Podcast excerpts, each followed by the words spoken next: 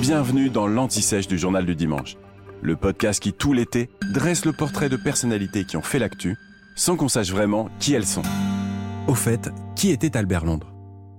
Albert Londres était un journaliste français du début du XXe siècle. Il est connu pour ses reportages, mais aussi pour son engagement en faveur de la liberté de la presse. Alors Albert Londres est né en 1884 à Vichy, dans l'Allier. Il commence à écrire d'abord des poèmes vers l'âge de 20 ans.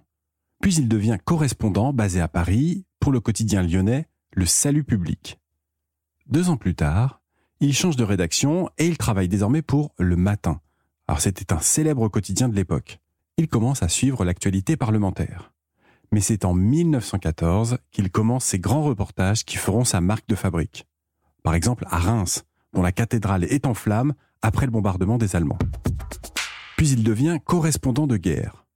Et au passage, il dénonce la censure que l'armée exerce sur les journalistes.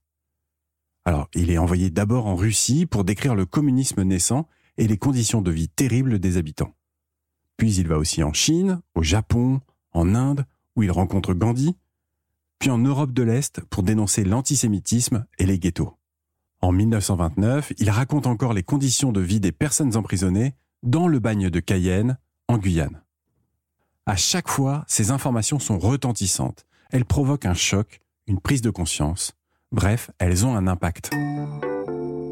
Albert Londres meurt en 1932 en mer, au large du Yémen, dans l'incendie du paquebot qui le ramenait de Chine. La même année, le prix Albert Londres est créé. Il récompense depuis les meilleurs grands reporters francophones de moins de 40 ans pour un article paru dans l'année ou un sujet audiovisuel. Peu importe le sujet, il faut être allé sur le terrain, comme l'a fait Albert Londres à son époque. Une de ses citations est d'ailleurs devenue une des définitions du journalisme. Notre métier n'est pas de faire plaisir, disait-il, non plus de faire du tort, il est de porter la plume dans la plaie. Vous venez d'écouter l'Anti-Sèche du Journal du Dimanche, le podcast qui répond à la question que vous n'osiez pas poser. Je suis Vivien Vergniaud et si vous avez aimé ce podcast, mieux si vous voulez écouter d'autres épisodes préparés par la rédaction du JDD, c'est facile. Abonnez-vous, suivez-nous, c'est gratuit. On vous donne rendez-vous trois fois par semaine en podcast et tous les jours sur le JDD.fr. À bientôt.